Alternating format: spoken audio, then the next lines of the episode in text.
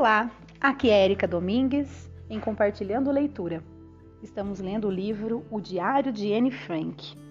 Então vamos dar continuidade a essa leitura. Terça-feira, 10 de agosto de 1943. Querida Kitty, converso à mesa mais comigo mesma do que com os outros, o que tem duas vantagens. Provavelmente todos ficam contentes quando falo pouco e além disso, não preciso me aborrecer com a opinião dos outros. Como acho as opiniões dos outros quase sempre tolas e só as minhas certas, o melhor é não dizer nada. Da mesma maneira procedo quando há uma comida de que não gosto. Imagino que aquilo é muito bom, finjo mesmo que assim penso e antes que consiga refletir já engoli tudo. Pela manhã, quando me levanto, salto da cama e digo para mim mesma: Vais já se deitar outra vez. Tiro os cortinados escuros da camuflagem, respiro um pouco de ar fresco pelas fendas até ficar bem acordada. Quando depois tiro as roupas da cama, já não sinto a tentação de me deitar. Sabe como a mamãe chama isso? A arte de viver. Uma expressão engraçada, não acha? Há uma semana que não sabemos as horas exatas, porque levaram o nosso tão querido e fiel sino da Torre Oeste. Supomos que querem transformá-lo num canhão. Quase nunca sabemos que horas são. Espero que descubram alguma coisa que nos indique o tempo e substitua também o lindo som. É preciso que o quarteirão não sinta tanto a falta do seu sino. Todos olham sempre com admiração para os meus pés. É que os meus pés ostentam sapatos novos. A MIP conseguiu comprar de segunda mão por 27 florins e meio. São de camurça cor de vinho e têm um salto largo e bem altos. É como se fossem umas pernas de pau e pareço ainda mais alta do que sou. Ontem tive pouca sorte. Furei o polegar direito com uma agulha grossa. Não pude descascar as batatas e a Margot teve de fazer isso por mim. Depois, dei com a testa contra a porta do armário. Tão forte foi a pancada que quase caí no chão. E como aquilo não se passou sem estrondo, levei uma bronca ainda por cima. Não pude refrescar a testa porque estávamos proibidos de abrir as torneiras. Agora ando com um galo enorme sobre o olho direito e para cúmulo entalei o dedo pequeno do pé direito no aspirador. Mas as minhas outras dores eram já tão grandes que nem liguei para esta nova. Fui tola porque a ferida infectou, tenho de andar com o pé enfaixado e não posso calçar os meus lindos sapatos. O do céu nos colocou em perigo de vida. Pediu a Mip, que nada sabia destas coisas, para lhe trazer um livro que está proibido, um panfleto contra Hitler e Mussolini. Essa manhã uma moto da das SS esbarrou contra a bicicleta dela. Ela perdeu a cabeça e gritou-lhes: Patifes! Mas felizmente se pôs a andar. O melhor é a gente não imaginar o que teria acontecido se a tivessem levado ao posto da polícia. Sua M. Quarta-feira, 18 de agosto de 1943.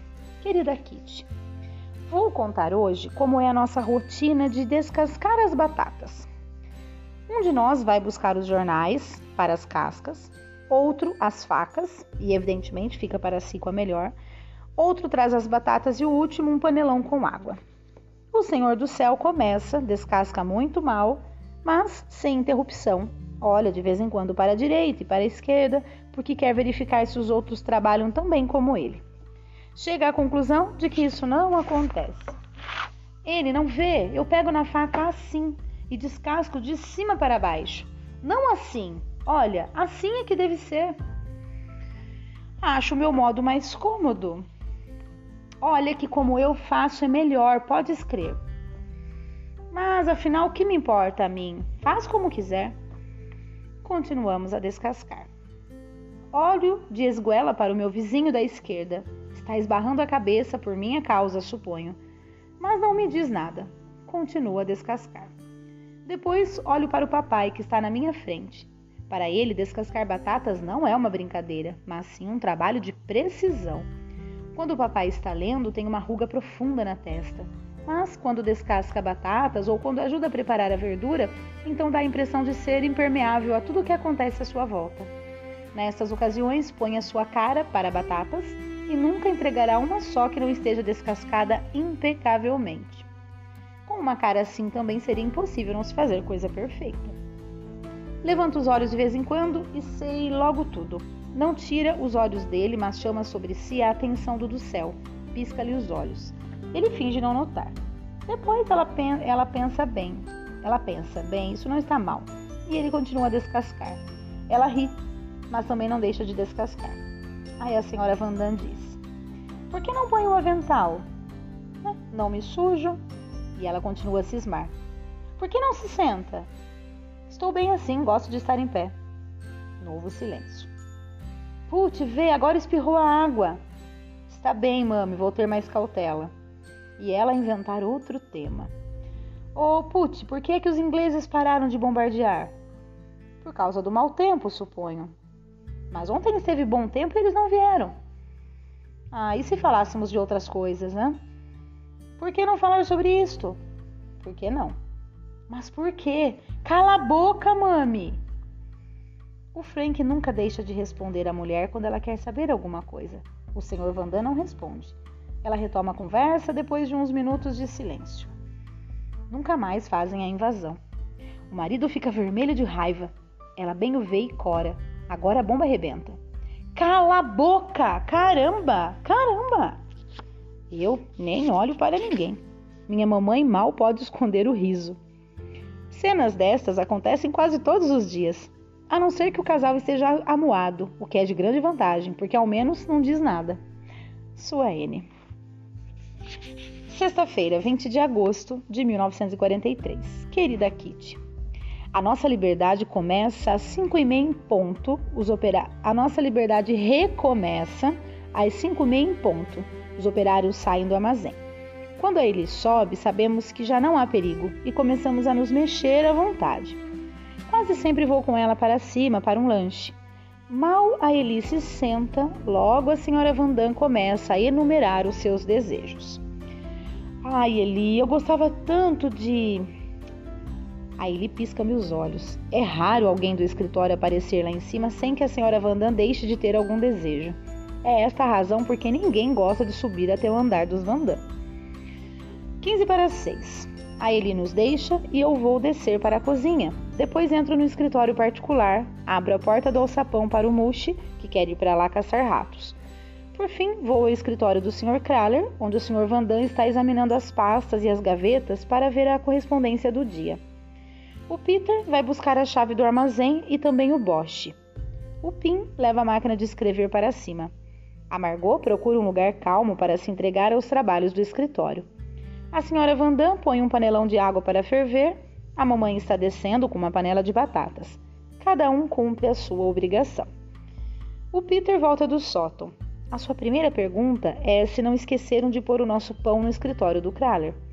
Esqueceram. Então ele não tem outro remédio senão ir procurá-lo no escritório grande.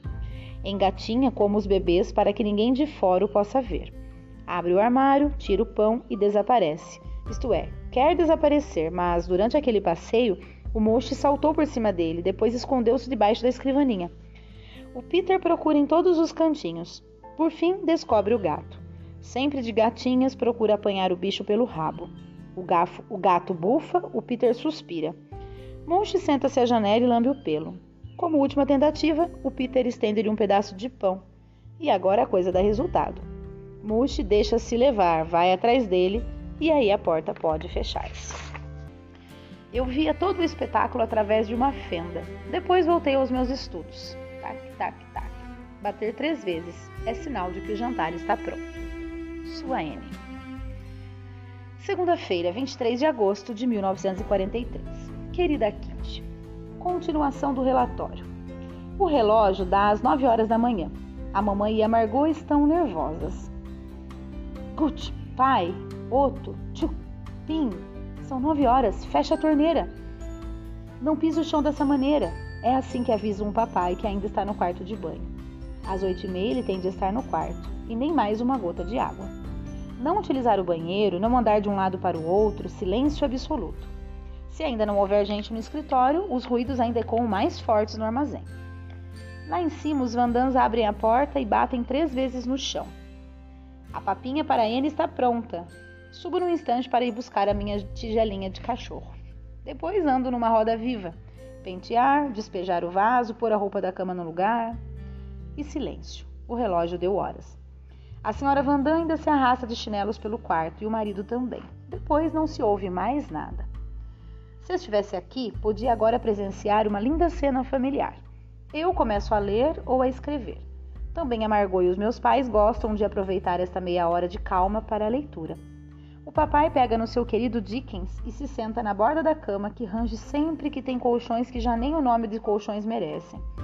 Recusa as almofadas que lhe oferecemos. Não preciso, ainda estou muito bem. Uma vez embalado na leitura, já não se interessa por mais nada. Às vezes ri, procura ler baixinho uma passagem para a mamãe, mas ela diz: Agora não, por favor, não tenho tempo. Ele fica um bocadinho desapontado. Mas, logo que descobre outra passagem engraçada, tenta novamente. Mãezinha, tem que ouvir isto. A mamãe está na cama de armar. Lê, costura, faz tricô e estuda muito. De repente lhe ocorre uma ideia e ela não pode guardá-la. N, sabe? Margot, toma nota. Uns minutos de silêncio. Depois a Margot fecha ruidosamente o seu livro. O papai cerra as sobrancelhas num arco muito engraçado, mas logo a seguir aparece a ruga de leitura, sinal de que ele está mergulhado no livro. A mãe então começa a conversar baixinho com a Margot. Curiosa, escuto. Por fim, o Pim também escuta. Nove horas, café da manhã. Sua N. Sexta-feira, 10 de setembro de 1943. Querida Kitty, quase sempre que escrevo, alguma coisa aconteceu e, de um modo geral, alguma coisa ruim. Mas desta vez posso contar um acontecimento bom. Na quarta-feira, 8 de setembro, estávamos todos às 7 horas da tarde a ouvir rádio. Here follows the best news of the World War. Italy has capitulated. A Itália capitulou incondicionalmente. Às 8 começou a emissora de Orange com o programa holandês transmitido de Londres. Recebemos a maravilhosa notícia da capitulação incondicional da Itália. Joguei no cesto de papéis os jornais com as notícias ultrapassadas. Tocaram God Save the Ring, Star Splendid Banner e também a International.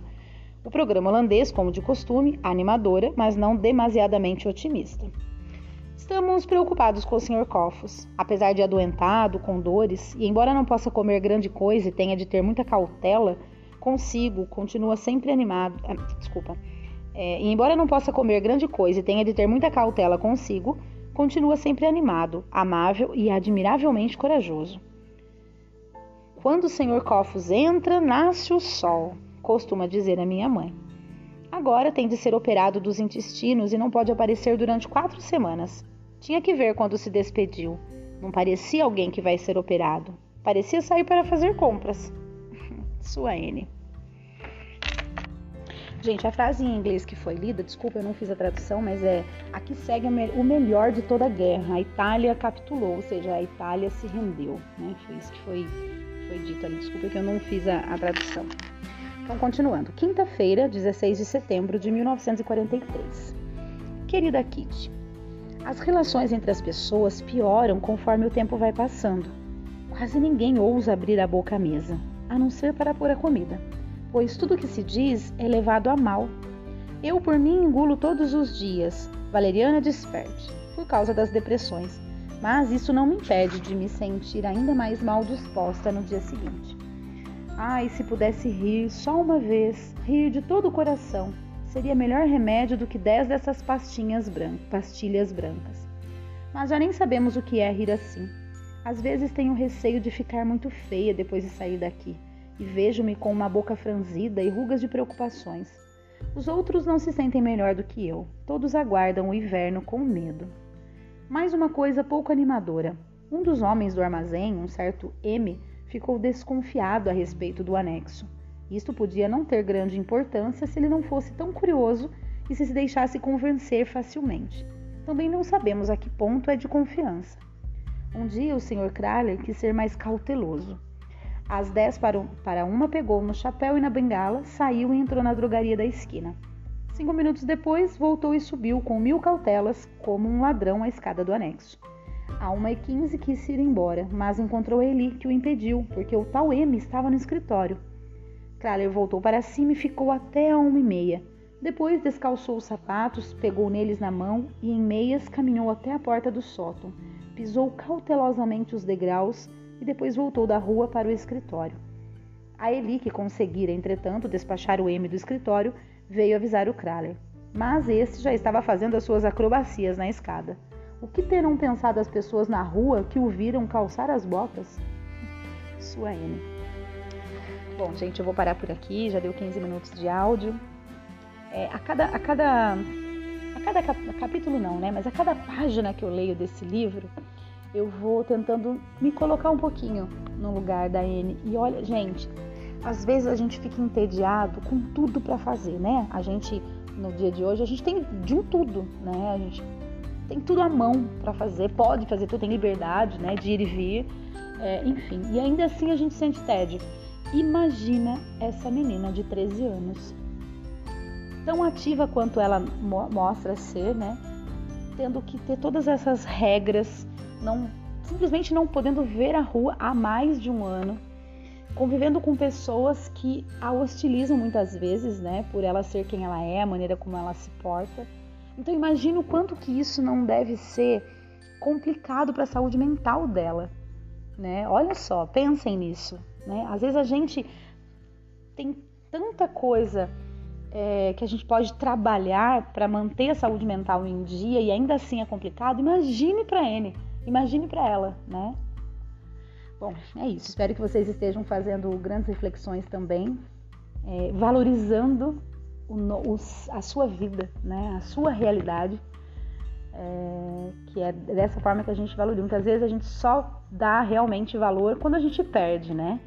E aí, quando você lê uma, uma, uma, um, relatos assim e tenta se colocar no lugar, você consegue agradecer as mínimas coisas que você tem direito de fazer, né? Bom, é isso por hoje. Um grande abraço e até o próximo áudio.